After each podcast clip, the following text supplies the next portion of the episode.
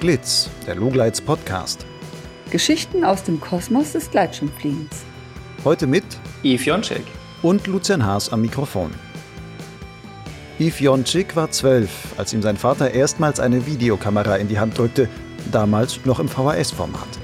Damit drehte er lustige Stop-Motion-Filme und die Liebe zur Filmerei war geweckt. Yves ist heute 40 und filmt immer noch mit Begeisterung.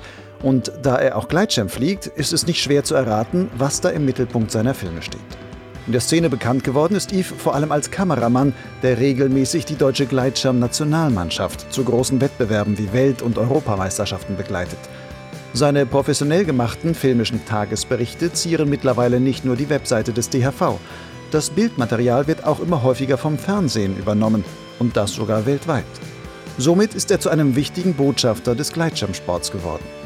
In dieser siebten Folge von Potsglitz erzählt Yves unter anderem darüber, wie es beim Filmen von Gleitschirmwettbewerben so zugeht. Warum 43 Sekunden in den ZDF-Heute-Nachrichten ihm so viel bedeuten. Er gibt Tipps, worauf man bei einem guten Gleitschirmvideo achten sollte und verrät, wie es bei einem seiner Filmprojekte zu einem UFO-Alarm kam. Yves, glaubst du eigentlich an UFOs? Naja, ich glaube nicht wirklich an UFOs, aber äh, ich glaube, dass es eine Menge Leute gibt, die daran glauben und äh, die manchmal vermeintlich auch äh, solche Objekte am Himmel zu sehen glauben. Ja, du hast ja mit einem Projekt schon mal eine Art UFO-Alarm ausgelöst über München. Ähm, wie kam es dazu? Ja, das ist richtig. Das ähm, war ein Projekt. Das ist, ähm, das ist eigentlich aus, aus so einer Fun-Geschichte ähm, entstanden. Es gab mal zwei äh, Drachenpiloten, die sind bei Tag äh, von außerhalb von München in die Innenstadt oder an den Rand der Innenstadt geflogen und im englischen Garten gelandet. Und äh, durch einen Zufall hatte ich den, den österreichischen Drachenpiloten Wolfgang Sies äh, kennengelernt und äh, der hat einen Leuchtdrachen. Also das muss man sich so vorstellen, der hat so lange an dem Ding rumgebastelt, bis das halt ähm, als, als, als grüner äh, Leuchtdrachen durch die Gegend fliegt. Und, und da Neonröhren eingebaut oder was? Naja, die, ich glaube, der hat da solche Lightstrips oder sowas ähnliches eingebaut. Also irgendwas Leichtes dann auch, ne, mit, mit LEDs. Und dann hat er da aus dem Modellbau irgendwelche Lipo-Akkus dran und damit fliegt er dann durch die Gegend. Genau. Und ähm, ja, da äh, sind wir dann aufeinander zugekommen und, und er sagte, ey Yves, ähm, also ich fand, fand diesen Flug nach München rein, den fand ich äh, ziemlich cool. Hast nicht Bock, sowas mal zu machen? Und äh, da habe ich gesagt, du prinzipiell ja, ich habe äh, jede Menge Filmequipment und ich habe immer große Lust, das auszuprobieren. Und diese, diese, diese Twilight-Situation, also wo es so langsam von, vom Tag in die Dämmerung geht, äh, weil wir dürfen ja nur noch bis in die bürgerliche Dämmerung fliegen, da haben wir uns auch strikt dran gehalten. Ähm, das, ähm, das ist was, äh, wo du auch dein Equipment an die Grenzen führst, ähm, weil gerade in, in, in dunkleren Situationen sind viele Kameras dann schon schnell überfordert.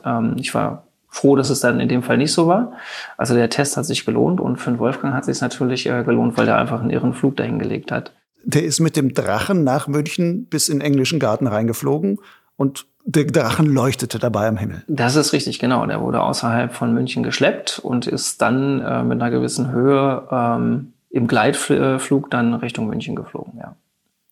Nun kann man sich, also würde ich mir vorstellen, dass das gar nicht so easy ist, vielleicht auch von den rechtlichen Genehmigungen, dass man da reinfliegen darf in den englischen Garten. Habt ihr das heimlich gemacht oder war das wirklich zugelassen bis hin zu den ganzen Luftaufnahmen, die du da auch gemacht hast? Mhm. Also äh, von den Luftaufnahmen ist es äh, unproblematischer, äh, weil ich eine entsprechende Aufstiegsgenehmigung für das Bundesland Bayern habe. Da kann ich, solange ich mich an die rechtlichen Bestimmungen halte, ich darf natürlich auch nicht nach Einbruch der Dunkelheit äh, fliegen. Ich darf damit auch nur bis auf eine gewisse Höhe fliegen äh, innerhalb der Stadt, nicht über Menschenmengen, nicht über Straßen etc. Ähm, solange dich du, äh, du dich daran hältst, ist das unproblematisch. Und ähm, das, was der Wolfgang gemacht hat, das war ja im Grunde genommen ähm, ein geplanter Thermikflug. Ihm ist halt nur die Thermik am Rand von München ausgegangen und dann musste er halt im englischen Garten landen.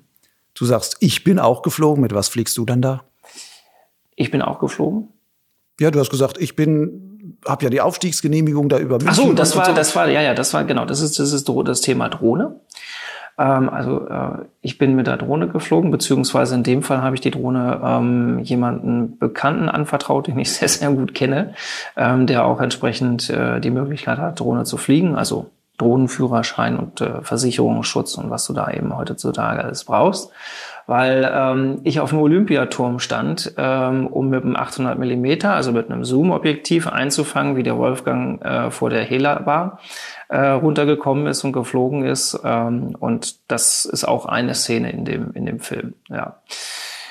Gleichzeitig, dieses Projekt hat dann wirklich zu einem UFO-Alarm quasi geführt. Ähm, wie muss man sich das vorstellen? Ja, am nächsten Tag haben wir telefoniert äh, und noch so ein bisschen über das Projekt gesprochen und äh, dann sagte dann der Wolfgang, er hast schon gesehen, im UFO-Forum äh, haben welche was geschrieben und da hat einer auch ein Handybild hochgeladen. Das war tatsächlich so, also das, das war mitten in so einer Straßenflucht, da ja, noch so eine, wie du es aus der Innenstadt kennst, so eine äh, Laterne da quer über die Straße gehangen, äh, die leuchtete schon und dahinter war dann eben so schemenhaft dieses grüne Dreieck äh, im, im Himmel zu sehen und mal ganz ehrlich, also wir beide wissen, was ein Drachen ist und, und können uns das vielleicht im Fernsten dann auch vorstellen, ähm, dass, dass das vielleicht in die Richtung geht. Aber wenn du das nicht kennst, dann fragst du dich natürlich schon, was, was macht dieser merkwürdige, merkwürdig geformte Flugkörper da äh, um die Uhrzeit in, in dem Grün am Himmel. Ja.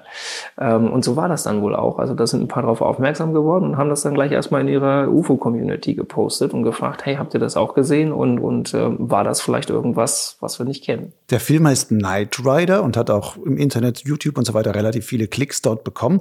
Und ähm, der ist ja dann sogar ins Kurzfilmprogramm des Coup IK dann reingekommen. Nun bist du heute in der Szene bekannt als derjenige, der immer die deutsche Nationalmannschaft begleitet zu Europameisterschaften, zu Weltmeisterschaften und da dann immer von jedem Task quasi Tagesvideos lieferst, wo du sagst, tagesaktuelle Berichterstattung, was ist gelaufen. Wie kam es eigentlich dazu? Wie kam dieser Kontakt zu der Nationalmannschaft zustande? Angefangen hat das Ganze ähm, in 2009 bei der WM in Mexiko, in Valle de Bravo, äh, wo ich durch Zufall war und ein bisschen ähm, die, die Corinna Schwiegershausen äh, gefilmt habe, die zu der Zeit da war. Die hatte natürlich Kontakt zum Nationalteam im, im Gleitschirmfliegen. Klar, also so die Drachenszene und die Gleitschirmszene im DHV, die kennen sie natürlich auch. Ähm, und dann haben wir dann äh, den einen oder anderen Piloten interviewt, den, den Olli Rössel, ähm, den, den Thorsten Siegel. Also du musst da auch echt mal reinschauen. Ich schaue mir das äh, ab und zu noch mal so spaßeshalber an. Also A, erstmal wie grottig die äh, Videoqualität damals war ähm, und, und B, wie jung, wie jung die damals noch alle waren. Ähm, und natürlich auch was für... Das ist zehn Jahre her. Das ist zehn Jahre her, ja, ja. Und auch was die für Equipment damals geflogen sind. Ne? Der Thorsten ist noch für Swing geflogen, die, die Eva Wisniewska ist damals noch geflogen. Ähm, und, und, und du hast da also heute äh, Schirme, ähm, wahrscheinlich so ähm, D-Klasse und darüber, äh, Triple C, ähm, wo du dir so sagst, naja, die Leistung hast du heute mit modernen B-Schirmen. Das ist also auch Wahnsinn, daran einfach mal abzulesen, was sich was sich bei uns in der Gleitschirmszene einfach getan Wie hat. muss ja. ich mir das vorstellen? Ist danach quasi der DHV auf dich zugekommen und hat gesagt, du, nächstes Mal die EM, da sind wir da und da. Ähm, kommst du auf jeden Fall mit oder wie muss ich mir das vorstellen? Ja, also ich glaube, die, die, die Stelle Gleitschirm, die war zu der Zeit so ein bisschen frei. Ne? Der äh, Charlie Jöst macht da hervorragende Beiträge im Bereich Drachen und hat sich darauf ähm, spezialisiert. Das macht er ja heute auch noch. Ähm, aber Gleitschirm war so ein bisschen ähm, ein Bereich, wo sie niemanden hatten. Ähm, und das hat dann zwar noch von 2009 bis 2012 gedauert, bis wir dann auch wirklich zum, zum ersten gemeinsamen Einsatz da gefahren sind, äh, nach Saint-André. Ähm, aber, aber ja, klar, die, die haben das Potenzial erkannt und äh, wir haben uns da erstmal auf, auf einer, glaube ich, gegenseitig sehr ähm, bekömmlichen Art und Weise geeinigt, so nach dem Motto, also, okay, du bist kein Praktikant mehr, Reisekosten kriegst du gezahlt oder so in die Richtung, ähm, aber mach das mal und wenn das ankommt und wenn das ein Format werden kann, dann äh, können wir das sicherlich auch gerne nochmal machen. Also du, das hat schon ein paar Jahre Bewährungszeit gebraucht, bis, bis das dann auch wirklich so in, in das Format übergegangen ist, äh, wo wir heute sind. Ja. Nun fährst du dorthin und wirst du dann am Ende quasi vom DHV bezahlt? Die sagen dir, du kriegst einen Tagessatz X ähm, dafür, dass du jetzt hier dabei bist oder wie, wie läuft das? Im Grunde genommen läuft das wie ein, wie ein Auftrag, ähm, wie du ihn in der Filmszene hast. Also es, es gibt äh, eine Beschreibung, ähm, was soll da gemacht werden.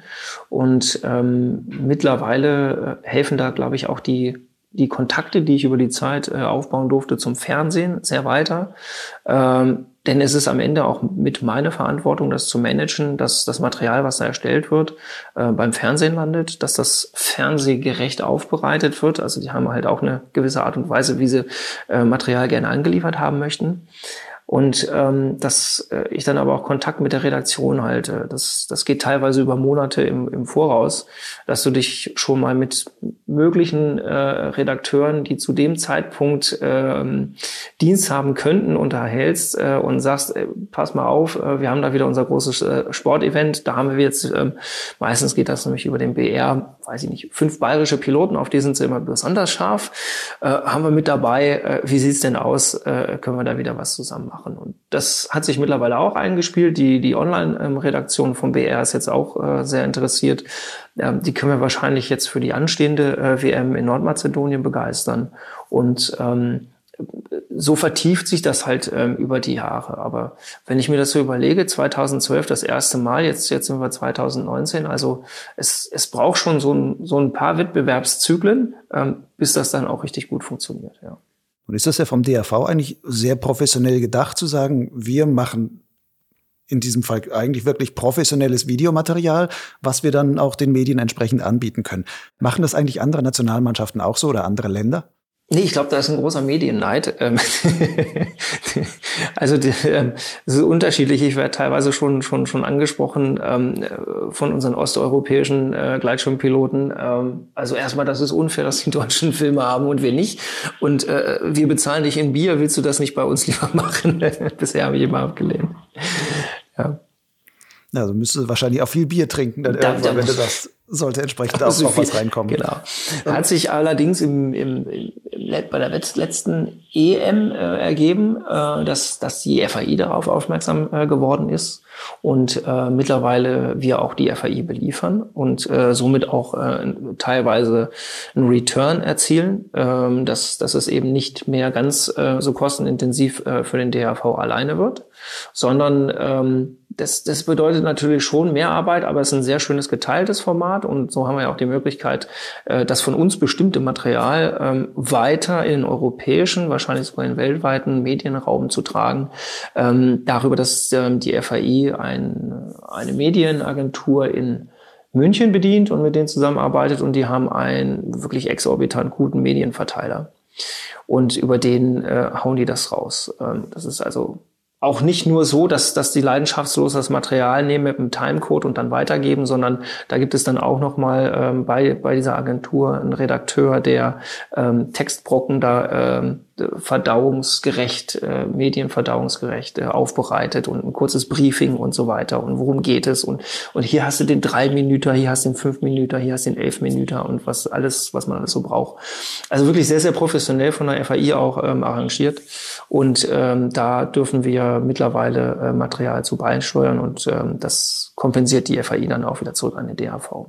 Gibt es da denn eigentlich irgendwas wie eine ähm eine Erfolgsbeteiligung oder so, wenn du sagst, wow, ich wurde jetzt auf fünf Fernsehstationen oder auf zehn Fernsehstationen gezeigt, ähm, kriegst du dafür auch irgendwie ein zusätzliches Return? Nein, überhaupt nicht. Also das, ich glaube, da, da ist auch immer noch so äh, dieser, dieser Grundidealismus äh, vom, vom, vom ersten Mal, als ich das gemacht habe, mit dabei. Also es war war nie die Absicht, damit Geld zu verdienen. Und ich glaube, das ist leider heute auch noch nicht so. Wenn ich immer so äh, überschlage, was ich alleine in Kameras und Drohnen investiert habe, bin ich, glaube ich, auch für die nächsten fünf bis zehn Jahre beschäftigt. Ähm, und dann, dann habe ich noch nicht die Arbeitszeit rein, reingerechnet und dann habe ich immer noch nichts verdient. Also das ist, ähm, ist, ist mehr die Liebe zum Sport und, und einfach die Möglichkeit, das weiterverteilen zu dürfen. Ich finde das phänomenal gut, ja. Das heißt, wenn man es richtig verstehen will, du hast noch einen ganz anderen Job, mit dem du eigentlich Geld verdienst. Die Filmerei, das ist dein Hobby. Und wenn du da zu so einer Weltmeisterschaft oder Europameisterschaft fährst, dann geht da dein Urlaub drauf. Ja, ich habe zum Glück ähm, äh, ein Arrangement mit meinem Hauptarbeitgeber äh, treffen können, der sowas erlaubt. Also sowas musst du dir in Deutschland ja auch wahrscheinlich auch überall anders erlauben lassen, ähm, dass du neben deinem Hauptberuf ein, eine zweite äh, Tätigkeit mit dem Einkommen überhaupt betreiben darfst. Und ähm, es ist lustig, wie, wie du das gerade gesagt hast, weil wenn du heute mit Leuten im Film sprichst, dann ähm, und, und genau über dieses Thema sprichst, dann, dann sagen die, ähm, ah, endlich einer, der es kapiert hat und du hast es ja gut, weil du hast noch einen echten Beruf. Die Herausforderung in der Medienbranche ist ganz klar. Ich glaube, das kriegen auch viele mit. Die Preise werden, werden da sehr gedrückt. Das Equipment, das Niveau, auf dem wir uns bewegen, weil sonst könntest du nicht Material an Fernsehen und FAI liefern. Ähm, das, das ist äh, kurz vor Kino und das Equipment, mit dem ich drehe, ist definitiv Kino-Equipment, äh, was, was du sonst für eine Kinoproduktion hernehmen würdest.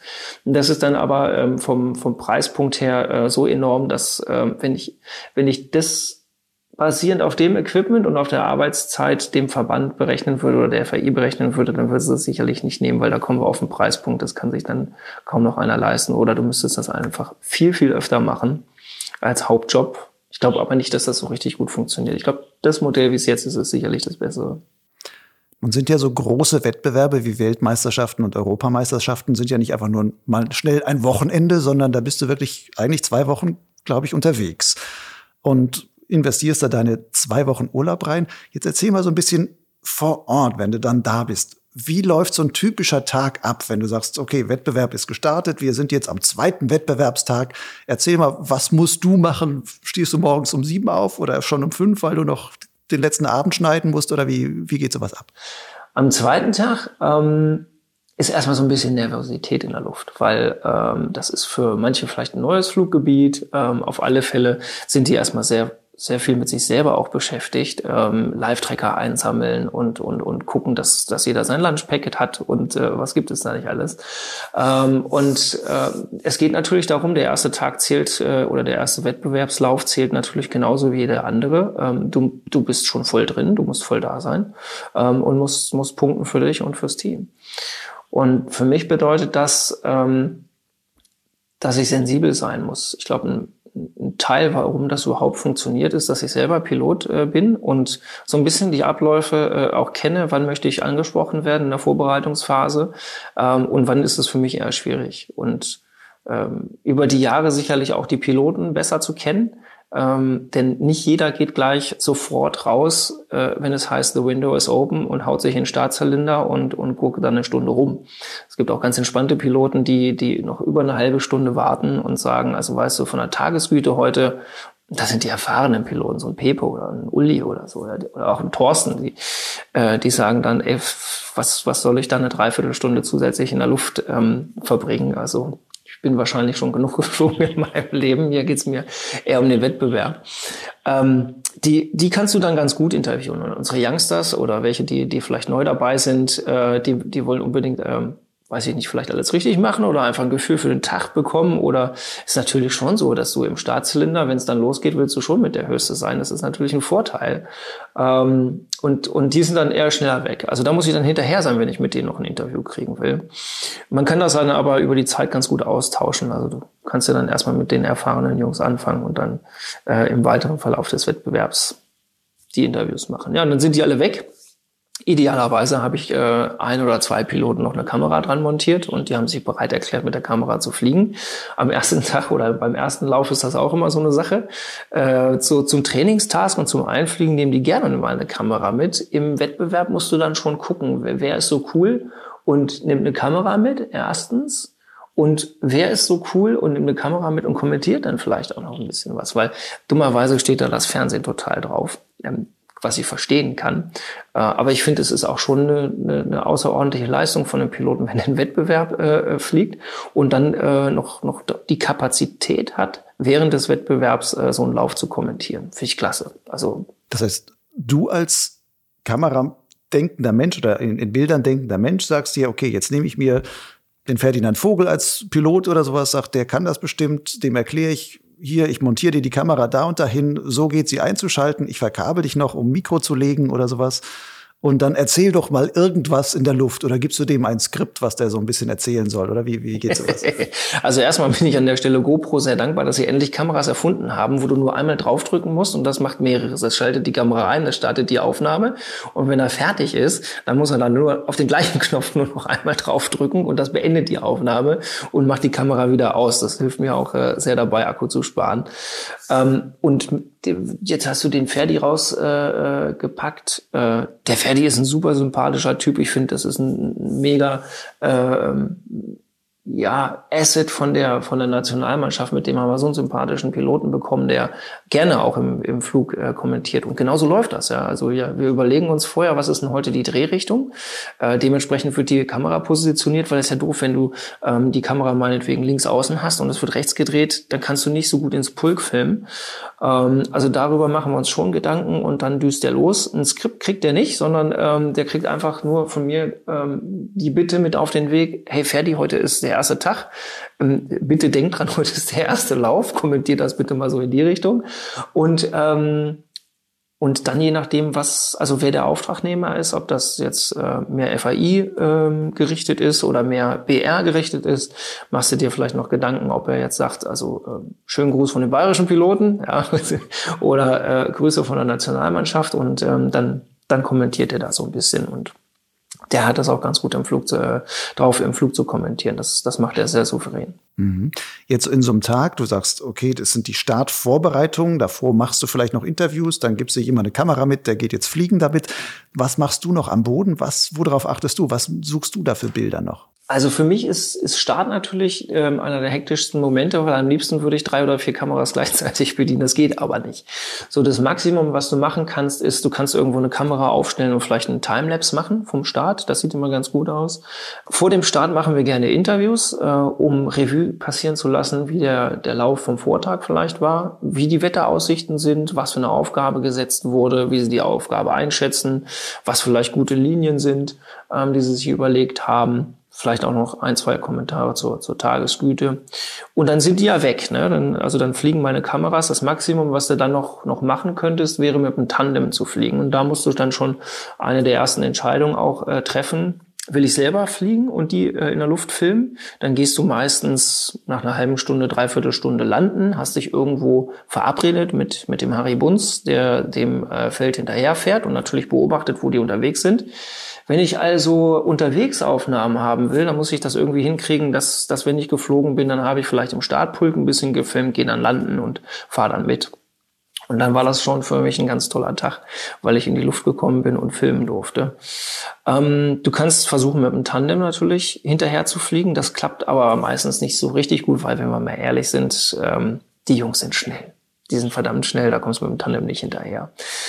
Und die dritte Möglichkeit ist, den Start, ähm, soweit das auch mit, mit der Wettbewerbsleitung abgesprochen ist und solange das auch die, die, die äh, Landesregularien zulassen, dass du sowas mit der Drohne filmst, ähm, was, was in der Regel sehr schöne Aufnahmen werden. Und mittlerweile habe ich eine, eine Drohne, wo ein 105 Millimeter, also umgerechnet, ein 105 Millimeter Objektiv dran ist. Ähm, das heißt, teilweise muss ich schon von denen wegfliegen, ähm, damit sie wieder im Bild sind. Und das kommt dann immer ganz gut an, weil da, da haben wir möglichst äh, viel Abstand und, und wenig Stress mit Kollision oder dass da mal einer ähm, unterwegs ist. Und da hilft es natürlich selber dann auch wieder Pilot zu sein, weil ich die Drohne meistens ins Lee stelle, äh, wo eh keiner hin will. Und dann ist das völlig stressfrei. Nun sagst du, okay, Kamera für den Piloten, der dann vielleicht fliegen geht. Du fliegst, du hast eine Kamera am Boden, mit der du was filmst oder vielleicht zwei unterschiedliche. Eine lässt du jetzt als Timelapse laufen, was anderes wieder anders. Dann hast du deine Drohne dabei. Was schleppst du eigentlich alles dann an Ausrüstung mit? Was wiegt das überhaupt? Ist das ein ganzer Koffer voll? ich will nicht wissen, was das wiegt. Ich mache dazu auch keine Kommentare. Vielleicht gibt es hier den einen oder anderen, der bei einer Airline arbeitet und nicht mal sieht.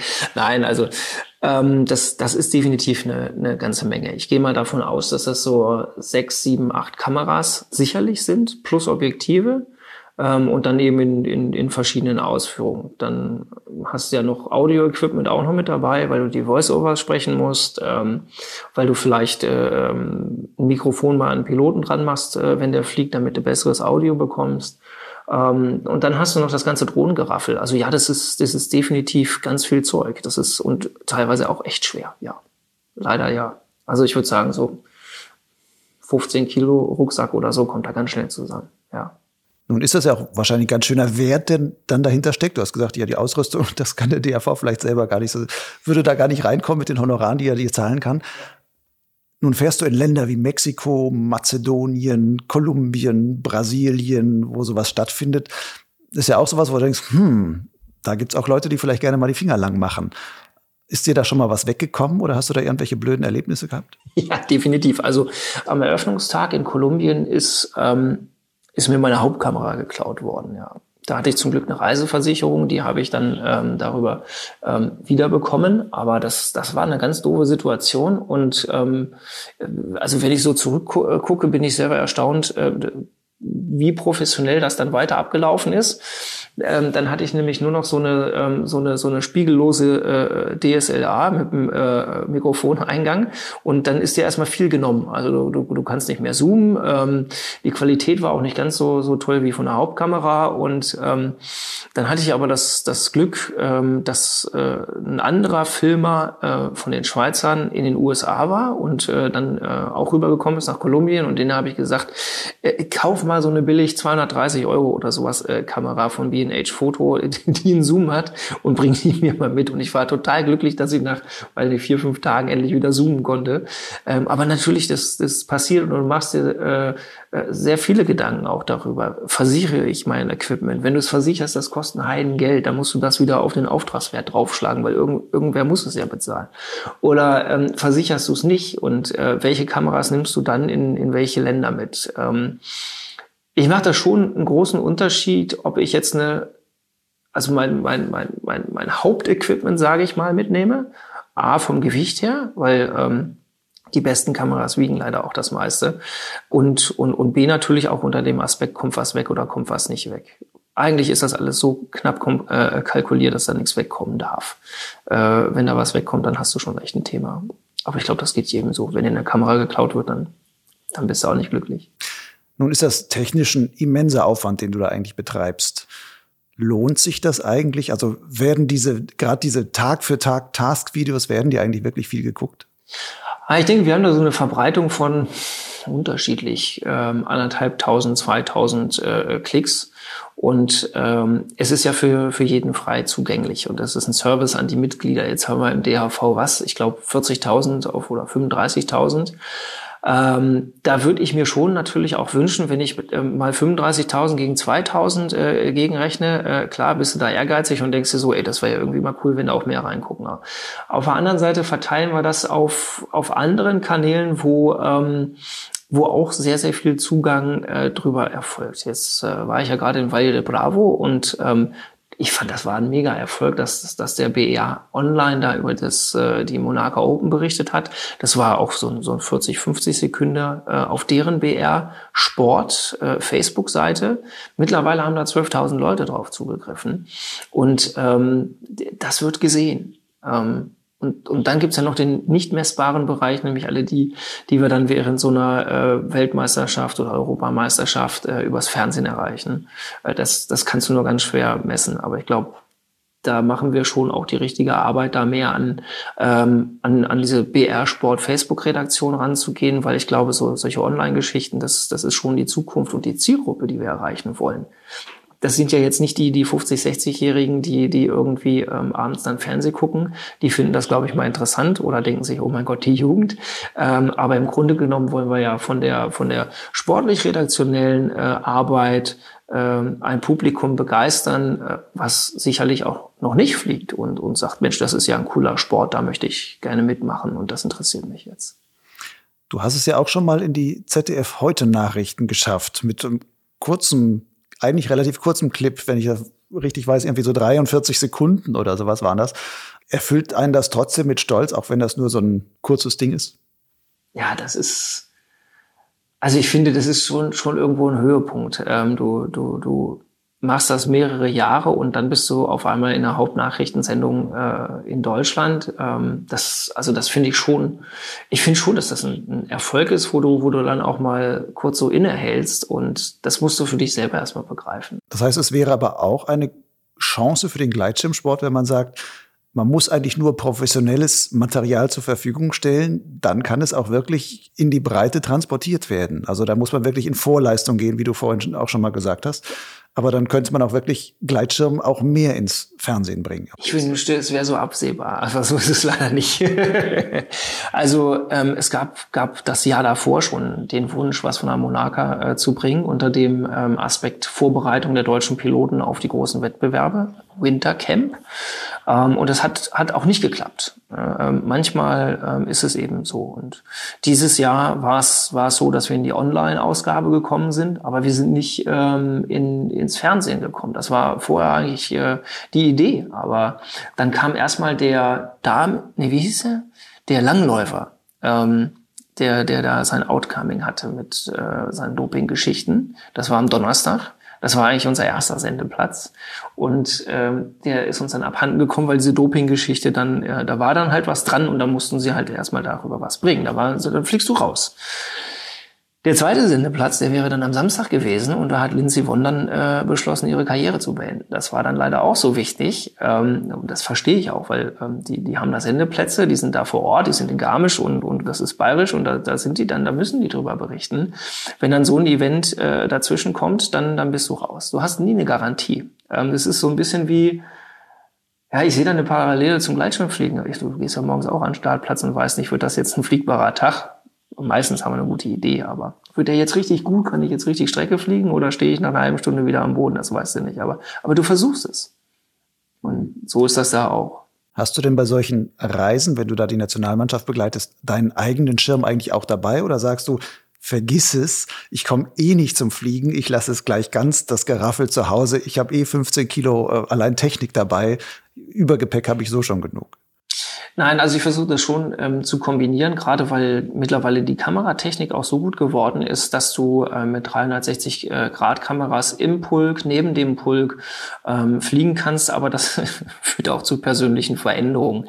Wenn ich mal so zurückdenke äh, äh, an äh, Feltre, ähm, wo wir eine WM hatten, ähm, ja, da bin ich noch mit dem, mit dem Makalu, also mit einem mit B-Schirm äh, durch die Gegend geflogen und meine Güte, also manchmal habe ich echt das Gefühl, die sind ja wie Heuschrecken, ja, die ziehen da ab und, und du kommst nicht hinterher. Und das war tatsächlich so eine Situation, wo die ähm, luftseitig von der Ritsch angekommen sind und ich hing dann da mit meiner Kiste im Lee ähm, und, und bin dann da also ganz kleinlaut rausgeflogen und musste landen gehen. Dann kommst du nie hinterher.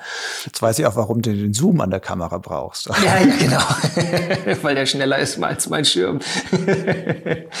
ja, nee, also es, äh, mittlerweile habe ich jetzt ja immerhin schon schon äh, ein Summit, äh, also ein High-B-Schirm und äh, damit geht das dann schon deutlich, deutlich besser. Ähm, und ja, den, den nehme ich gerne mit, ähm, weil teilweise macht es auch einfach mal Spaß, wenn wir einen Mandatory Rest Day haben, also einen Tag, wo auch mal ein Tag Pause ist, das dann auch selber mal auszunutzen und zu gucken, ob man nicht selber Spaß hat in dem Fluggebiet. Ähm, wobei es da auch Gebiete gibt, wo ich so sage, es ist unheimlich schwierig, wenn du dann an so einem Tag alleine unterwegs bist im Vergleich zu dem Rudel, was da äh, in Pulks durch die Gegend fliegt. Die haben einfach den, den Vorteil der Schwarmintelligenz. Ähm, und da kann es dir ganz schnell passieren als Einzelner, dass du dann doch sehr schnell am Boden stehst. Gerade Mazedonien, da, da startest du auf dem Berg und dann geht's ins Flachland. Ähm, also ich fliege mehr in den Bergen, Flachland sagt mir nicht so viel.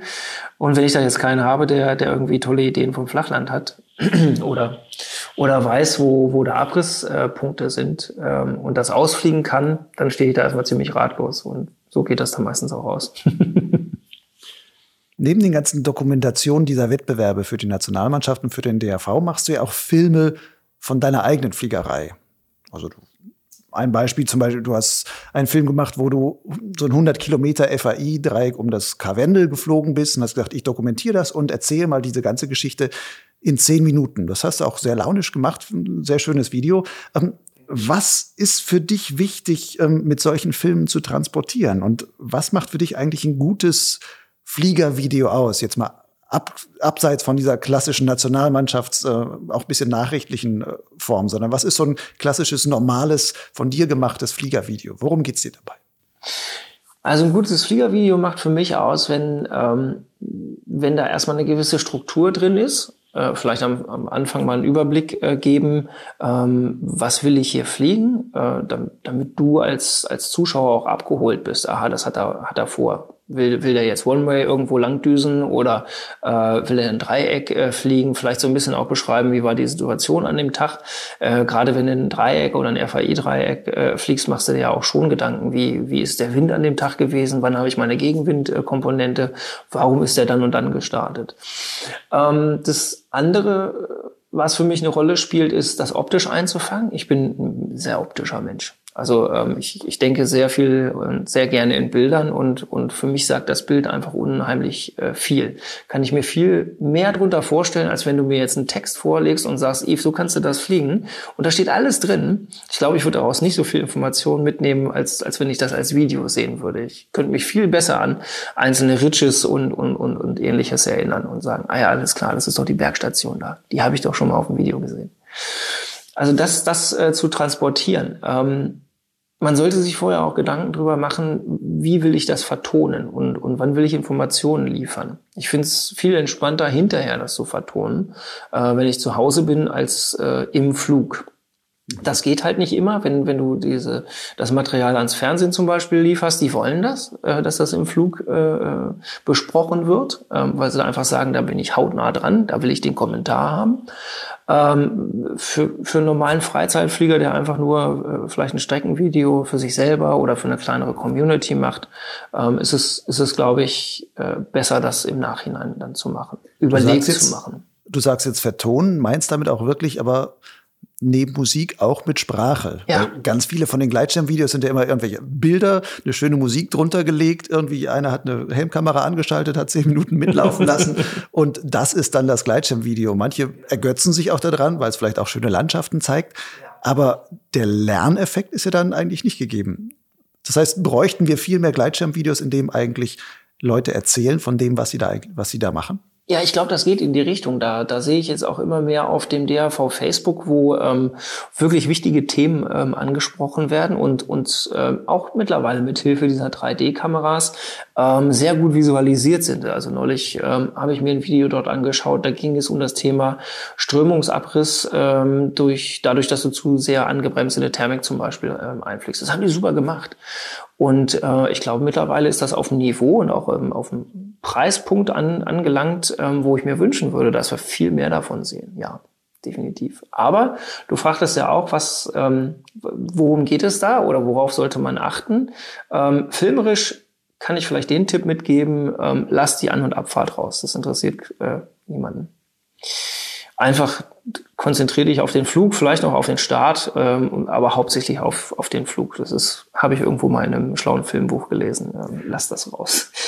Und die An- und Abfahrt ist bei sehr vielen Gleitschirmvideos immer noch drin. Ja, ähm, genau. Wenn wir schon mal bei diesen Negativbeispielen sind, ähm, was sind denn so die größten Sünden der klassischen Gleitschirmvideos, die man so auf den YouTube-Kanälen findet? Also ich, ich glaube, mit der ersten großen Sünde müssen wir da anfangen, ähm, wo du es gar nicht siehst, ähm, nämlich beim, beim Kameramann und beim Piloten selber.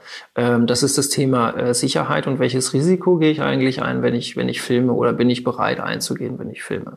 Weil alles, was wir, was wir uns da an das Equipment äh, dranhängen, ähm, ist ja so erstmal nicht zertifiziert. Also es war jetzt nicht, nicht gedacht, ähm, dass, äh, dass du mit den ganzen Schirmzertifizierungen und äh, Kurzzeug, äh, Checks und Zertifizierungen und so weiter, ähm, dass du da mit einer Kamera fliegst. Und ähm, so kenne ich eben auch einige Beispiele äh, von Piloten, die, die da Glück hatten und äh, die, denen das aber natürlich schon mal passiert ist, dass denen irgendwie ein Stabilo oder irgendwas beim, beim Rückwärtsstart äh, in der Kamera hängen geblieben ist, weil die einfach am, am Helm montiert war. Ne? Fliegst du äh, gar nicht mit Helmkamera? Ich fliege nicht mit Helmkamera. Das habe ich früher mal gemacht. Ähm, irgendwo kam dann auch mal die, die Aufforderung vom DHV, das nicht zu machen. Ähm, das ist sehr ernst gemeint, weil da eben äh, wohl leider auch äh, Unfälle passiert sind.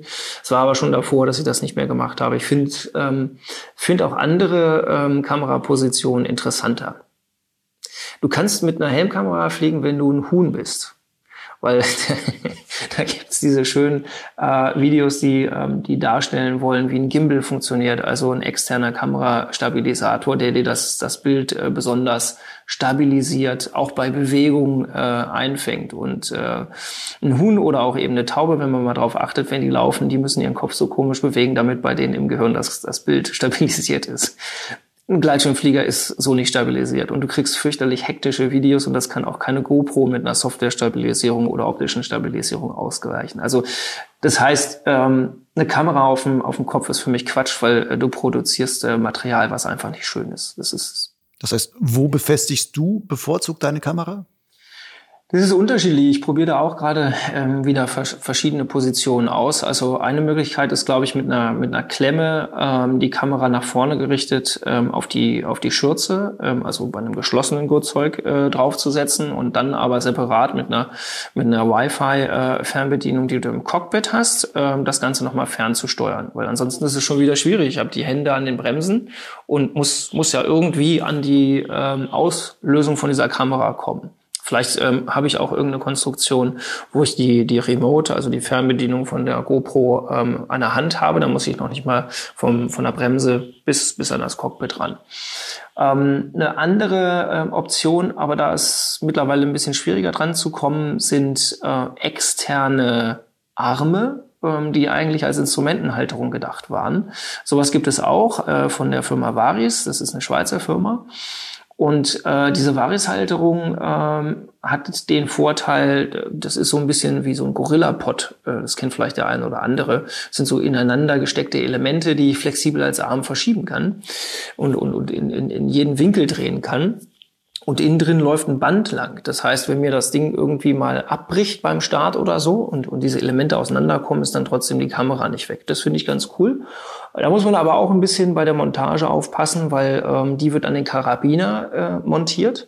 Und da läuft ja bei uns auch der Beschleuniger lang. Und du musst da auch ein bisschen drauf acht geben, je nach Gurtzeugausführung. Bei meinem Gurtzeug ist das unproblematisch. Bei den Wettkampfgurtzeugen kann das auch mal zu einem Thema werden. Bei so einem X-Rated oder so, bei denen läuft witzigerweise der Beschleuniger viel paralleler zum Karabiner, als das bei mir ähm, bei dem, bei dem D-Lite 2, bei dem Gurtzeug der Fall ist. Und da musst du dann aufpassen, weil es da so einen kleinen Abstand äh, gibt, dass deine Brummelhaken vom Beschleuniger nicht ähm, an der Kamerabefestigung äh, hängen bleiben. Und das ist eben genau der Punkt. Es ist, ich finde es nach wie vor schwierig, ähm, Fliegen und Film übereinzubringen. Ich glaube, das ist alleine durch diese 3D-Kamerageschichte von, von GoPro oder Nikon, da gibt es ja verschiedene äh, Anbieter, äh, ist es einfacher geworden, weil ich muss jetzt mich schon mal nicht mehr drum kümmern, wo filme ich eigentlich hin, sondern kann das im Nachhinein machen und kann, kann da viele tolle Sachen machen. Das entlastet mich und ich habe mehr Kapazität und Konzentration beim Fliegen. Ist das so der Weg der Actionkamera der Zukunft? Also würdest du das empfehlen, wenn jetzt jemand sagt, ich als Pilot, ich würde gerne das filmen, was ich da in der Luft erlebe, ähm, dann würdest du sagen, vielleicht kaufst du dir am besten gleich eine 360-Grad-Kamera, dann hast du am wenigsten Stress und kannst danach noch am besten das auswählen, was du eigentlich haben willst. Ja, das definitiv ist meine Empfehlung. Ähm, die 360-Grad-Kameras sind mittlerweile so ausgereift, es gibt ja verschiedene Versionen, ähm, dass du da eine Menge äh, Spaß mit haben kannst. Das fängt an bei einer ähm, Insta360X, heißt glaube ich jetzt diese neue Variante. Da bist du so bei einem Einstiegspreis von, von 450 Euro, sowas in dem Dreh, eben bis zu der ähm, GoPro Fusion, die bei 729 zur Markteinführung lag. Die dürfte aber jetzt auch im Angebot schon wieder günstiger zu haben sein. Springen wir jetzt mal von der ganz einfachen Ausstattung oder wir nehmen jetzt eine GoPro für so einen Otto-Normalpiloten zu einer schon sehr fortgeschrittenen Ausstattung, die du auch besitzt. Du fliegst auch mit Drohnen. Sind Drohnen aus Gleitschirmsicht ein Fluch oder ein Segen? Also aus filmischer Sicht ist das natürlich ein Segen, dass ich damit endlich die Perspektive hinkriege, dass ich damit vor den Startplatz fliegen kann und endlich Piloten von vorne aufnehmen kann, wie die rausfliegen. Weil wenn du eine, eine, eine bodengebundene Kamera hast, dann hast du ja in der Vergangenheit immer nur die Perspektive gekriegt, wie die wegfliegen. Das fand ich total doof. Und Drohne hat mir endlich ähm, ermöglicht, mal so ein bisschen um den, den Startplatz rumzufliegen, wenn die noch auslegen ähm, oder vielleicht mit, mit entsprechend langen äh, Objektiven Objektiven, so dass ich ein bisschen Abstand wahren kann, auch mal in die Nähe von so einem Pulk zu fliegen. Ähm, und das, da, da siehst du ja richtig, wie die Schirme dann in der Thermik äh, kreisen. Da begreifst du dann ja erst richtig, wie so eine Thermik funktioniert und dass da vielleicht auch mal ein Knick drin ist oder so. Da sieht man das richtig gut. Und das sind Aufnahmen, die sind in der Vergangenheit nicht gelungen. Es gibt ja aber auch Piloten, die davon träumen, hm, ich könnte ja so eine Drohne vor mir herfliegen lassen oder hinter mir mit so einer Follow-Me-Funktion und die filmt mich einfach mit so einem bestimmten Abstand. Ähm, ist so etwas eigentlich technisch schon möglich und hältst du sowas für sinnvoll? Technisch möglich ist ein Follow Me auf alle Fälle. Es ist, ähm, ich finde es fast beängstigend äh, zu sehen, wie weit die Technologie da ist. Äh, ich kann ein äh, Viereck äh, um ein Objekt äh, ziehen auf meinem äh, Telefon, was ich als Field Monitor einsetze. Was weiß ich, nehmen wir einen Jogger, ein Auto oder irgendwie sowas.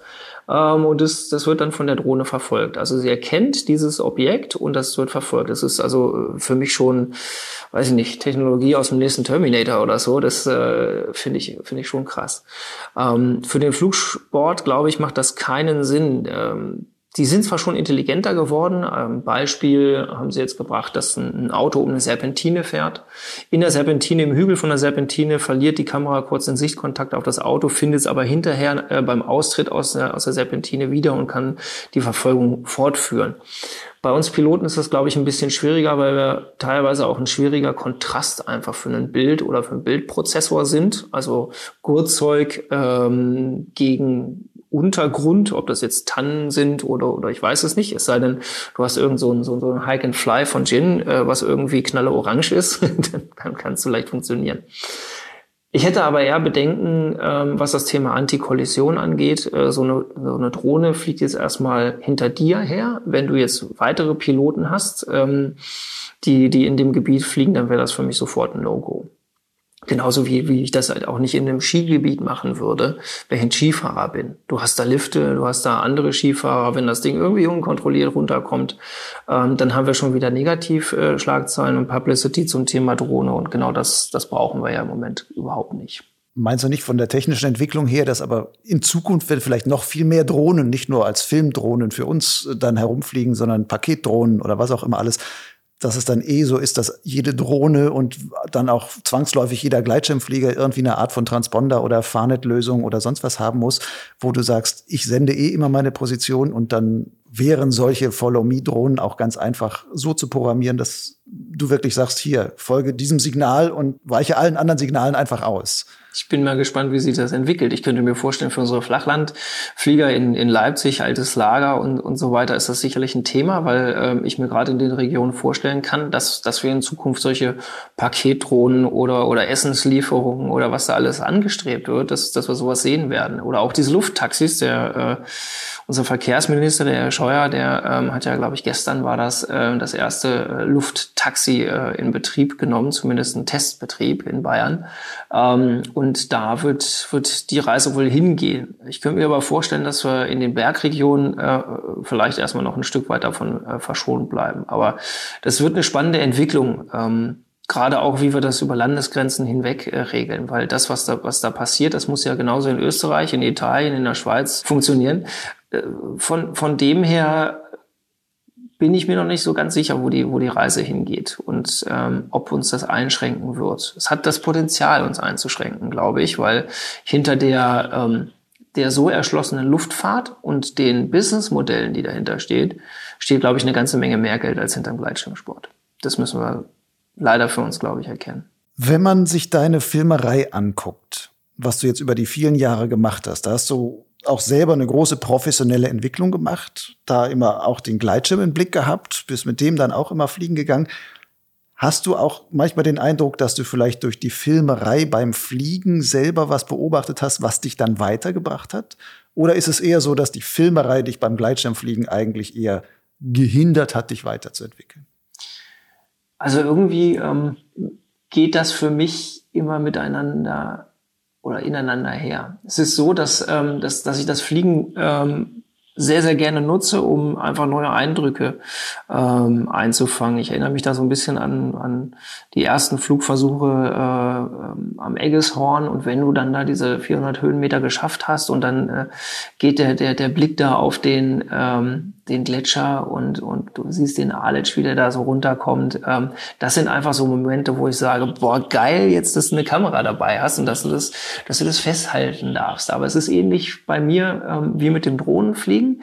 Für mich stand auch beim Gleitschirmfliegen nicht unbedingt immer das Fliegen im Vordergrund, äh, sondern auch die Idee, wie kann ich beim, beim Fliegen das Ganze ähm, filmerisch festhalten. Ich fliege leider viel zu wenig, als, als dass ich irgendwelche Streckenambitionen äh, haben könnte. Ich war also selber ganz überrascht und begeistert, dass ich letztes Jahr da irgendwo mal in den, in den Top 100 äh, von der Standardklasse aufgetaucht äh, bin. Und ähm, das wird, glaube ich, auch nie besser werden. Ähm, weil dafür verbringe ich viel zu wenig Zeit in der Luft im Jahr durch den Hauptjob, durch die Filmerei, äh, bin ich froh, wenn ich vielleicht so auf 40 bis, bis 60 Flugstunden im Jahr komme.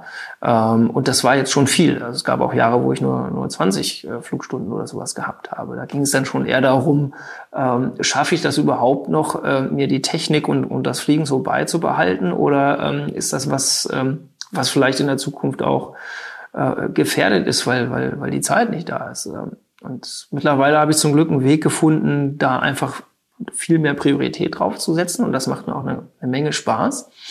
Aber das sind so, so, so, so, so zwei Bewegungen. Wenn, wenn du dann, glaube ich, auch ein gewisses Grad beim Film erreicht hast, dann ist es auch nicht mehr so wichtig, weil du weißt dann, was du tust oder was du tun willst. Dann geht es vielleicht nur noch darum, neue Kameras oder neue Technologien auszuprobieren. Äh, und dann kannst du dich ähm, auch einfach mehr aufs Fliegen konzentrieren. Und zum Glück ist das seit dem letzten Jahr endlich so, dass, dass ich mir weniger ähm, Gedanken beim Fliegen darüber mache, wie bleibe ich oben, sondern dass ich eher das Luxusproblem habe, dass äh, ich einfach keine Ahnung von den strengen Fluggebieten habe und ich mich einfach fragen muss, was mache ich jetzt mit der Höhe? Wo will ich hin?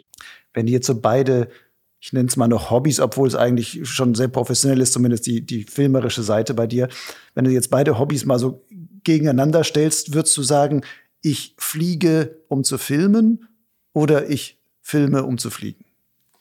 Das wechselt sich, glaube ich, ab. Also ähm, wenn, wenn das Einsätze mit der Nationalmannschaft sind und, und ich da um die rum äh, dann, dann fliege ich definitiv um zu filmen. Ähm, Im privaten Bereich ist es äh, eher so, dass, dass da der Schwerpunkt beim Fliegen gesetzt ist, ja. Und wenn dann ein schöner Film bei rauskommt, so jetzt wie, wie eben mit dem, mit dem Karwendel-Dreieck, ähm, dann ist das eine klasse Sache. Ich könnte mir vorstellen, dass, dass dieses Jahr vielleicht nochmal was ähnliches rauskommt äh, mit dem Mölltal-Dreieck. Da hätte ich große Lust äh, zu. Ähm, geflogen bin ich schon mal, äh, fertig geschafft habe ich es nicht. Äh, vielleicht klappt das ja dieses Jahr im Frühjahr. Und ansonsten äh, habe ich tatsächlich auch mal drüber nachgedacht, ob das nicht ein Format wäre. Und vielleicht kann man das ja auch mit mehreren Piloten einfach mal machen ähm, das Streckenfliegen besser zu erklären. Also ähm, das heißt, wir brauchen mehr Erklärbär-Videos eigentlich. Sowas finde ich nett, aber es darf ruhig ein bisschen knackig sein, ja.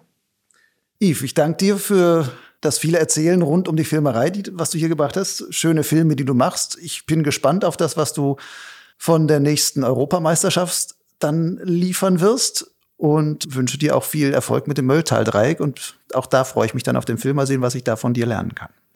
Ja, vielen, vielen Dank. Hat mir wahnsinnig viel Spaß gemacht und ähm, ja, mal sehen, vielleicht äh, jetzt bald ein Müllteil 3.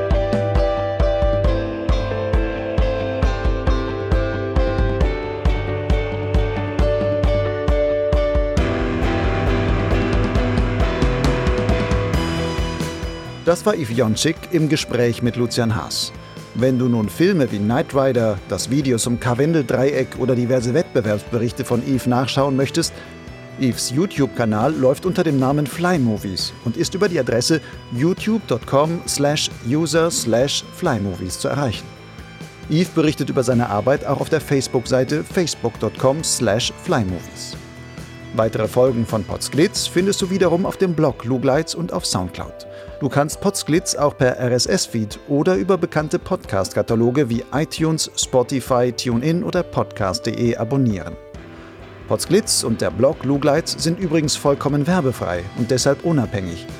Um diese Projekte, in denen viel Zeit und Herzblut steckt, weiterführen zu können, setze ich auf die Unterstützung meiner Leser und Hörer. Wenn dir meine Arbeit gefällt, kannst du ganz einfach per PayPal-Spende oder per Banküberweisung zum Lugleitz Förderer werden. Die Links dazu findest du auf der Website lugleitz.blogspot.com. Du darfst Potsglitz und Lugleitz auch gerne weiterempfehlen, im Gespräch mit anderen Fliegern oder auch als Kommentar, per Link oder Like in den sozialen Netzen. Jetzt empfehle ich mich erst einmal. Ciao und bis bald.